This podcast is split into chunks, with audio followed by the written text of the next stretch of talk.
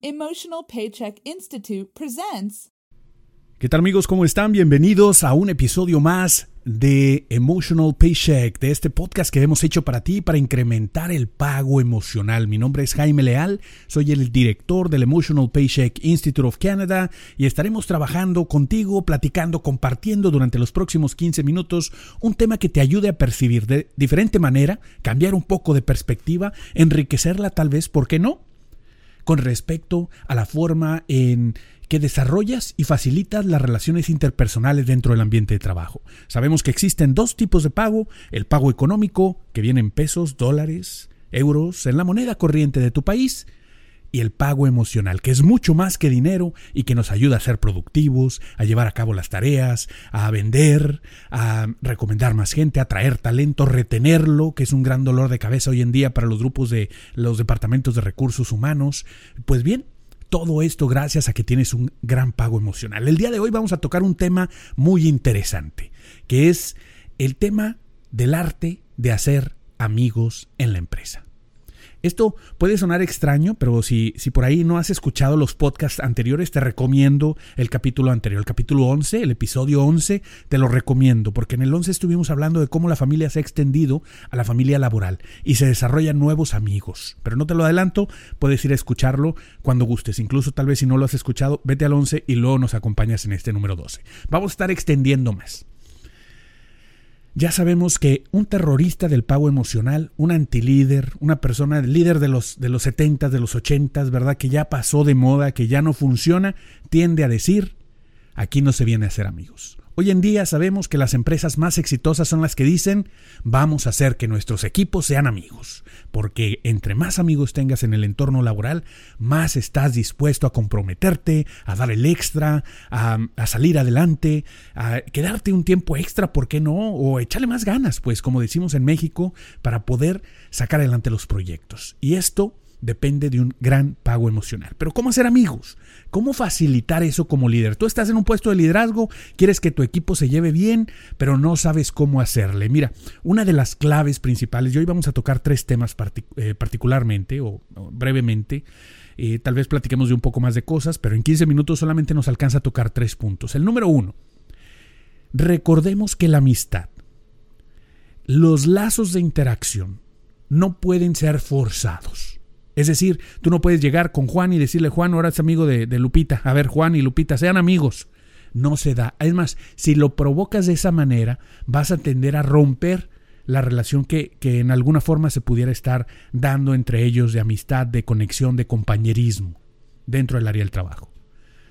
Sin embargo, cuando puedes fomentar, si te das cuenta, por ejemplo, eh, piensa un poco en, en la forma en que tú conociste a tus amigos. Y yo te aseguro que no fue, en la gran mayoría de los casos, no fue alguien que te dijo, mira, te lo presento, él va a ser tu amigo. Pues no es así. Regularmente lo que sucede es que comienzas a tener contacto eh, con esa persona frecuentemente. Eso, por eso es que tenemos unos de los, eh, los grandes amigos que tenemos con frecuencia son los de la escuela. ¿Por qué? Porque la amistad tiene un primer requisito que es el verse eh, en proximity, o sea, estar cerca uno del otro frecuentemente. Y eso se da de forma natural en la escuela tradicional. Hoy en día ya con los medios online ya no es lo mismo, pero en la escuela tradicional, cuando vas a un salón de clases, pues regularmente tienes al mismo compañero y lo ves una y otra y otra y otra vez. Y esa frecuencia que estás teniendo al ver a tus compañeros, o tal vez en el deporte que practicas, o en el hobby, o en, el, en las clases del instrumento musical, es decir, cualquiera que sea el pasatiempo, pero tú estás tomando una clase y lo ves frecuentemente, ese es el primer requisito. Por eso es que eh, el teletrabajo bien combinado puede dar un buen resultado pero también debe haber un componente donde los individuos interactúen unos con otros de alguna manera. Hoy en día puede ser gracias a la tecnología, vamos a tocar más adelante ese punto. Pero lo primero, el primer requisito para la amistad es que exista frecuencia en proximidad. Es decir, que se frecuenten constantemente.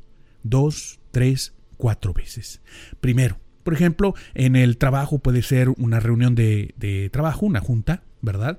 Este puede ser que organizaron alguna reunión, alguna comida, puede ser, no tiene que ser un evento especial, pero si puede hacerse así, oye, citaste a una reunión de trabajo que incluía por ahí un aperitivo, una comida, no estamos hablando de alcohol, el simple hecho de coincidir en un lugar. Ahora, coincidiendo en ese lugar, debes permitir el segundo componente, que es el de la libre conversación. Es decir, tú cuando platicabas con, con, los amigos, que seguramente tienes, tus amigos de la infancia tal vez, o de la juventud, o amigos tal vez más recientes, te das cuenta de que comienzas a tener una relación de amistad con ellos. Si lo ves un poco hacia atrás y lo analizamos, seguramente notarás que llega un momento en el cual tienen algo que se llama the secrecy factor, el, el factor de secrecía. Es decir, sabes algo de esa persona que antes no sabías o que normalmente no está diciendo. No estamos hablando de nada indebido, no, no, no pienses mal. Estamos hablando de que la persona, pues de repente te das cuenta, oye, que juega al Xbox o al, o al, este, o al PlayStation, cualesquiera que sea, o en la PC. Es decir, juega videojuegos. Y de repente le gusta el mismo videojuego que a ti. O de repente, oye, súbitamente te das cuenta de que practica un deporte que tú practicas. Oye, tú también juegas fútbol, soccer, y yo también. ¿Dónde juegas? Y te empiezas a dar cuenta de que hay alguien más que hace lo que tú haces. Pero eso solamente se puede dar cuando tenemos una libre conversación. O hay un ejercicio que también podemos hacer para fomentar esa libre, esa libre entre comillas ahora, conversación por medio de algunos ejercicios. Y fíjate muy bien, porque regresando te voy a dar una idea, ahorita vamos a ir al corte, pero regresando del corte voy a darte una idea de cómo es que puedes eh, fomentar el tener una mejor eh, interacción, el facilitar el que las personas se conozcan más allá del trabajo dentro del ambiente laboral. Y esto es importantísimo, importantísimo que lo sepas manejar tú y tus colaboradores. Es un ejercicio bien sencillo. La verdad, cuando lo veas seguramente vas a decir, uy, oye, pero está hasta divertido. Es más, incluso tal vez podría decir que ya lo, ya lo conoces. A lo mejor ya, ya conoces esta actividad. Pero ahorita, regresando del corte comercial, vamos a tener la oportunidad de eh, compartirte esa, eh, ese ejercicio. Entonces, vamos a un corte y volvemos. Ella es María. Hola María. María sabe que el pago económico atrae a su equipo, pero también sabe que el pago emocional los mantiene productivos y motivados. María utiliza las técnicas aprendidas en su certificación como embajadora del Emotional Paycheck. María es un líder popular y exitoso en su departamento. Sé como María. En el Emotional Paycheck Institute of Canada formamos líderes de la compensación emocional. Certifícate con nuestros programas y cursos en línea. Muy bien amigos, y aquí seguimos de regreso y seguimos compartiendo con ustedes en este programa de el pago emocional, eh, patrocinado por el Emotional Paycheck Institute of Canada, especialistas en certificaciones eh, acerca de pago emocional, precisamente cómo convertir a cada uno de los líderes en tu empresa en un embajador, un verdadero embajador del pago emocional en la organización. Pues bien, antes de irnos al corte estuvimos hablando acerca de el primero de los elementos para poder generar amigos dentro de la empresa y dijimos que por supuesto tiene que haber un contacto frecuente. El contacto frecuente tal vez ese no sea tan difícil de lograr. ¿Por qué? Pues porque estás regularmente, todavía muchas empresas tienen el lugar de trabajo, están frecuentemente interactuando las personas por ahí, se forman los grupos de manera natural. Sin embargo, vas a dar un paso más allá y vas a ayudar a fomentar el, factor de secrecía, que explicamos bien que no se trata de una eh, situación de compartir cosas muy personales, ¿verdad? Y por supuesto es voluntario, pero puedes facilitarlo. ¿Cómo lo vamos a facilitar? Y ahí nos quedamos antes del corte, dijimos, vamos a compartir un ejercicio que tú puedes aplicar si así lo deseas, obviamente tú eres quien conoce tu empresa, tus políticas y, tú vas a decidir si aplica o no aplica como profesional, como líder de tu empresa. Pero si te gusta, si te parece bien, puedes utilizarlo. Aquí va. Se llama dos mentiras, perdón, dos verdades y una mentira. Dos verdades y una mentira. Entonces lo que vamos a hacer es que las personas, vamos a suponer que tienes una reunión de trabajo y dices, bueno, antes de comenzar la reunión de trabajo o tal vez para cerrar la reunión de trabajo al final, si quieres romper el hielo al final, eh, pues para bajar un poco el tono de lo que se estuvo hablando, para poder, este, pues volver o cerrar el día y que la gente se vaya tranquila a su casa, dependiendo, tú también decides si la colocas al principio o al final de tu reunión de trabajo. Pero siempre en alguna reunión, que no sea solamente reunirse para jugar esto, ¿verdad? Utilízalo como ya sea para romper el hielo al inicio o bien para cerrar y, pues bueno, hacer un fade out. Eh, es una suavizar la salida hacia el final del día. En esta reunión, ¿qué vas a hacer? Se llama dos verdades y una mentira. Y lo que vas a hacer es bien sencillo. Vas a pedirle a cada una de las personas alrededor de la mesa que tomen unos minutos para pensar en dos cosas acerca de su vida que son verdades y una que es mentira. Y van a decir las tres y las personas alrededor de la mesa van a tener que apuntar en un post-it, puede ser, este, en un pequeño trozo de papel o tal vez en la libreta, en la agenda que tú ya tienes, van a anotar, van a apuntar por ahí qué es, eh, lo, cuál es la que ellos creen que es verdad y, cuál creen que es mentira. Más bien dicho, cuál creen que es mentira. Dos verdades y una mentira van a tratar de detectar la mentira. Entonces, por ejemplo, vamos a suponer que vamos a jugar ahorita. Tú piensas dos verdades y una mentira.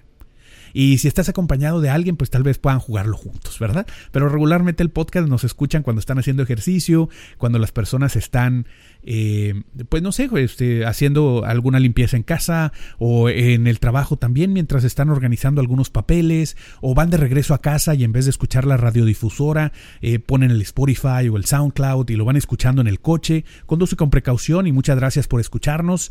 Y pues bueno, eh, donde quiera que lo estés escuchando, piensa dos cosas de tu vida que son verdad y una que es mentira y trata de organizarlas donde no, se, no, vayan exactamente en ese orden, ¿verdad? Puede ser la mentira al inicio, o la mentira en medio, o la mentira al final. Y entonces las vas a decir. Las vas a decir, pues obviamente con un poco de cara de póker, ¿verdad? De jugador de póker, sin, sin, sin hacer notar mucho cuál es la mentira. Y cuando tú las digas, nada más volteas alrededor de la mesa y las personas van a tratar de adivinar cuál es la mentira. Es un juego divertido, porque regularmente, bueno, pues a lo mejor pones algún premio, ¿verdad? Si así lo deseas, este, pues vas contando los puntos y solamente, como decimos aquí, yo estoy transmitiendo desde Canadá, por eso de repente hablo spanglish eh, o utilizo anglicismos. Y aquí hacemos algo que decimos bragging rights, ¿verdad? Entonces tienes tu derecho a presumir. Entonces haces un cuadro honor y dices, a ver, vamos a anotar aquí el que anotó más puntos, el que atinó más veces cuál era la mentira y, vamos a hacer un cuadro de, de, tabla de posiciones. Y entonces dices, oye, bueno, pues aquí está, vamos a ver. Y sale la primera persona y dice, pues bueno, yo he corrido un maratón, em, he conducido un auto de carreras y este, sé tocar la guitarra eléctrica. Y entonces la gente alrededor, pues obviamente ya lo conocen de alguna forma y alguna tal vez ya sepan que es verdad, pero las otras no. Obviamente se trata de que escojan cosas que los demás no conocen y de forma natural las personas están exponiendo un poco más de lo que hacen en su tiempo libre o cosas, experiencias que han vivido.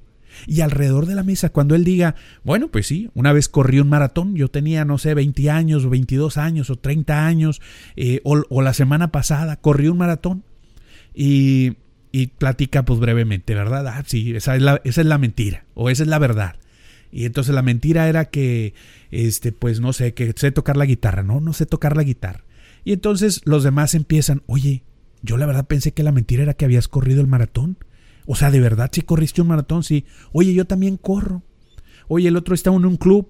Oye, yo voy a correr los domingos. Y se van armando estos vínculos. No quiere decir que de ahí vayan a salir todos siendo amigos, pero ciertamente la posibilidad de tener ese factor de secrecía se ha incrementado.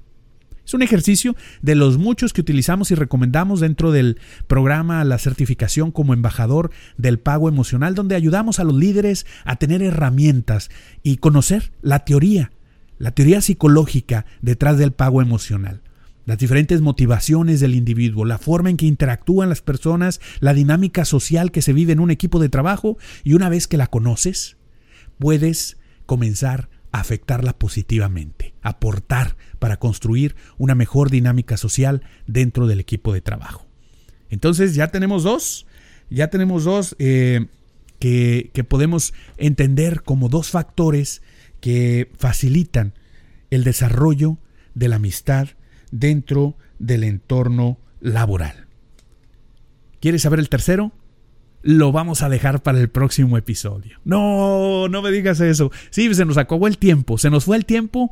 Vamos a el tercero lo vamos a dejar para el próximo episodio. No te despegues, sigue escuchando. El próximo episodio vamos a tocar otro de los factores para poder generar mayor cercanía dentro de los entornos de trabajo.